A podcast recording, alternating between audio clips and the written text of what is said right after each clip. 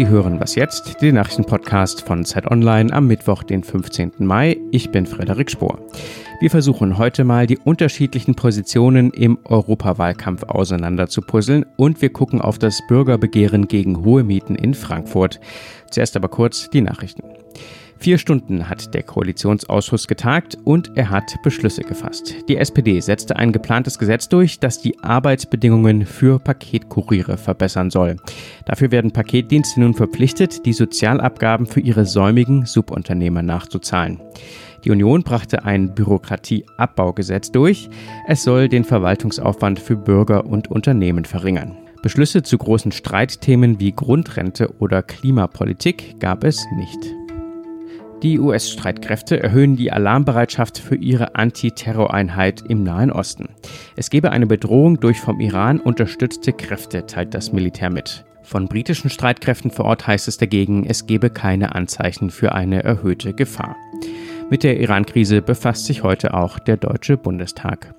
Redaktionsschluss für diesen Podcast ist 5 Uhr.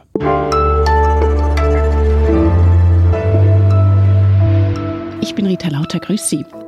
Ihre Wahlunterlagen haben Sie sicher schon im Briefkasten gehabt. Die Wahlplakate sind auch nicht zu übersehen. Und in der kommenden Woche geht es los. 400 Millionen Bürgerinnen und Bürger können bei der Europawahl darüber abstimmen, wer ins Europaparlament einzieht. Übrigens auch die Briten, die längst kein EU-Mitglied mehr sein wollten. Nur, wer will eigentlich was bei der Europawahl? Bei mir im Studio ist jetzt Ferdinand Otto aus dem Politikressort von Zeit Online. Was ist das große Thema bei dieser Wahl? Also ein großes verbindendes Thema ist sicherlich, dass alle Parteiprogramme sich die Frage stellen, wie es mit diesem Kontinent weitergehen soll. Und darauf geben sie ganz unterschiedliche Antworten. Ansonsten sehe ich eher, dass jede Partei versucht, gerade so ihre Kernkompetenz zu festigen. Die Grünen haben ihr ganzes sehr, sehr ausführliches Programm um die ökologische Frage herum gestrickt. Die SPD und die Linkspartei setzen ganz klar auf soziale Akzente. Bei der FDP geht es um Digitalisierung, um Innovation und wie Europa da doch den Anschluss droht zu verlieren. Und die AfD hat letztlich das Migrationsthema Thema wieder aufgewärmt. Aber das verbindet quasi alle Programme, dass sie dann doch sich die Frage stellen, in was für einem Europa wollen wir hier eigentlich leben. In Deutschland treten ja 41 Parteien und Vereinigungen an. Ihr habt euch die aussichtsreichsten rausgesucht und eben verglichen. Wie stark unterscheiden sie sich denn jetzt bei dieser Frage, wie Europa organisiert werden sollte?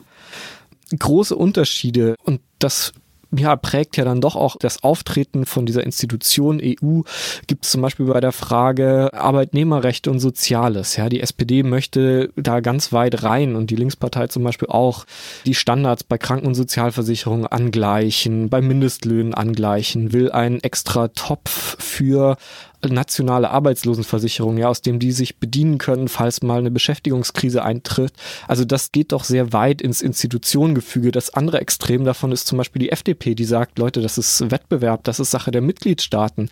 Und unter allem steht natürlich schon diese Frage Vereinigte Staaten von Europa, was jetzt so ein Terminus ist, der so ein bisschen abgenutzt ist, oder halt so ein teilweise Rückbau von Europa, worauf die AfD setzt, die wirklich sagt, Teile dieser europäischen Institutionen wollen wir zurückbauen. Das EU-Parlament wird mit Geringschätzung überzogen, auch immer wieder in Statements von AfD-Politikern. Also ich denke, das ist die Gemengelage, in der gerade dieser Wahlkampf stattfindet. So, ihr habt also diese Übersicht mit den Wahlprogrammen. Was ist da jetzt anders oder vielleicht auch besser als der Valomat, der sich ja großer Beliebtheit erfreut? Naja, der Valomat, da entscheidet ja quasi jeder erstmal selbst. Da gibt's ja so eine Art Selbstbias, welche Themen man wichtig findet, wie man darauf antwortet, welche Parteien man schon wichtig findet. Wir haben versucht, einen möglichst kompletten, was natürlich nie geht, aber einen möglichst kompletten, möglichst ausgewogenen Überblick zu geben, haben uns auf weniger Parteien fokussiert, aber dafür die Antworten ein bisschen länger, ein bisschen ausführlicher dargestellt. Und wir haben natürlich selbst die Antworten recherchiert. Beim Valomat ist das ja so, dass die Parteien auf die Fragen antworten. Nun ist es zwar eine Europawahl, dennoch hat es auch eine innenpolitische Dimension und damit sind wir Fall, bei ja. Leib- und Magenthema, Ferdinand. Es wird immer wieder spekuliert, was passiert, wenn die CDU oder die SPD oder auch beide da gnadenlos abschmieren. Wäre da wirklich Merkels Kanzlerschaft oder der Fortbestand der GroKo in Gefahr? Also die Wahl bedeutet viel für beide Koalitionäre. Für AKK ist das ihr erster großer Wahlkampf. Wenn der schlecht ausgeht, dann ist das natürlich ein schlechter Start ins Amt, ist ganz klar. Ich glaube aber nicht, dass die Koalition gefährdet wird dadurch. Auf der anderen Seite, gerade bei der SPD, gibt es ja doch dieses irrationale Moment. Ja, wenn man da jetzt hinter den Grünen rausgeht, am Schluss vielleicht auf Platz drei nur landet. Am gleichen Tag wird in Bremen gewählt, wo die SPD auch regiert seit dem Krieg ununterbrochen mit wechselnden Koalitionspartnern zwar, aber immer im Rathaus saß.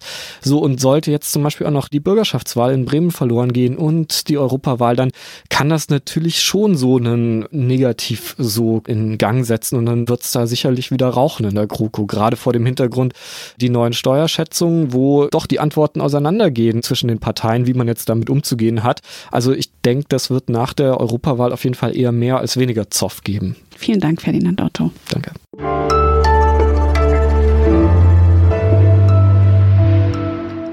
Und sonst so? Eigentlich wollten die Wissenschaftler nur die Mondoberfläche kartieren. Doch als das internationale Forscherteam alte Aufnahmen der Apollo-Missionen mit aktuellen Fotos verglich, fiel ihm neue Formationen in der Mondkruste auf. Grund, der Durchmesser des Mondes ist um etwa 50 Meter geschrumpft wenn auch über mehrere hundert Millionen Jahre. Seit seiner Entstehung ist der Mond nach und nach ausgekühlt und hat sich zusammengezogen, wie bei einer Weintraube, die zur Rosine austrocknet. Selbst der Mond bekommt also langsam Falten, aber mit seinen viereinhalb Milliarden Jahren hat er sich noch ganz gut gehalten.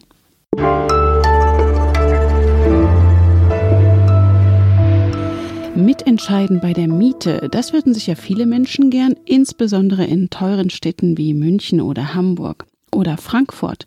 Dort kostet eine neue Wohnung im Schnitt fast 15 Euro pro Quadratmeter kalt. Das können sich viele nicht mehr leisten. Deswegen gibt es dort jetzt eine Initiative mit dem Namen Mietentscheid. Martin Steinhagen berichtet aus Frankfurt für Zeit Online und ist jetzt am Telefon. Wer sind die Initiatoren und was genau fordern sie? Ja, hinter dem Bündnis Mietentscheid stecken mehr als 40 Gruppen. Das sind Mieterinitiativen, Ortsgruppen von Linkspartei, Grüne Jugend, auch der AStA der Universität und linke Stadtteilgruppen sind da dabei. Sie fordern ein Bürgerbegehren und wollen damit erreichen, dass die städtische Wohnungsbaugesellschaft nur noch geförderte Wohnungen baut und dass die Miete für die Mieter, die schon dort wohnen und vom Einkommen her Anspruch auf eine geförderte Wohnung hätten, dass die dort die Miete entsprechend senken. Und auch bei den Neuvermietungen sollen sie sich an so einem geförderten Niveau orientieren, entweder an der klassischen Sozialwohnung oder an so einem Förderprogramm, das die Stadt Frankfurt für den Mittelstand aufgesetzt hat. Das heißt, es geht gar nicht darum, Besitzer vieler Wohnungen zu enteignen, wie das ja in Berlin diskutiert wird, sondern um die Beeinflussung der Mieten von Wohnungen, die der Stadt bereits gehören. Aber hätten dann nicht nur die paar tausend Glücklichen was davon, die in einer solchen städtischen Wohnung wohnen?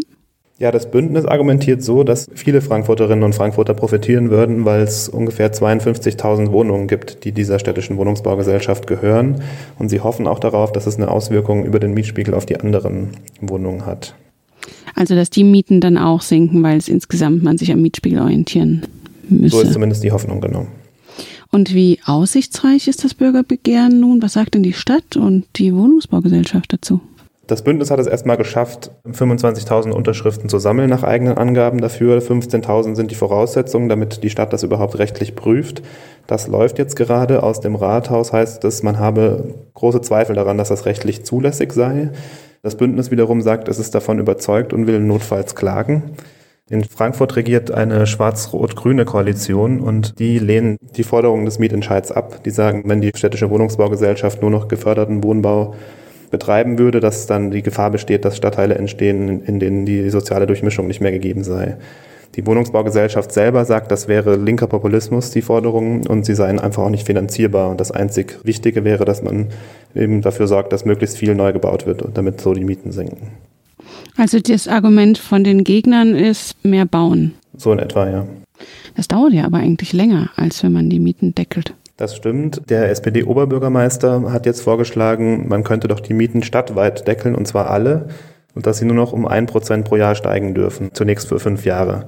Sowas ähnliches hat man auch schon der städtischen Wohnungsbaugesellschaft verordnet. Aber damit das auch für die Privaten gilt, müsste die Landesregierung in Hessen eingreifen. Und da ist die SPD nicht daran beteiligt. Und aus der schwarz-grünen Koalition in Wiesbaden hat man da zu dem Vorschlag aus Frankfurt gesagt, dass man den nicht befürwortet. Und dein Text mit den Argumenten beider Seiten des Mietentscheids ist auf Zeit Online zu finden. Vielen Dank, Martin Steinhagen. Sehr gerne. Das war was jetzt, der Nachrichtenpodcast von Zeit Online. Wenn Sie uns schreiben wollen, freuen wir uns über Post an wasjetzt.zeit.de und wenn Sie mögen, hören wir uns morgen wieder.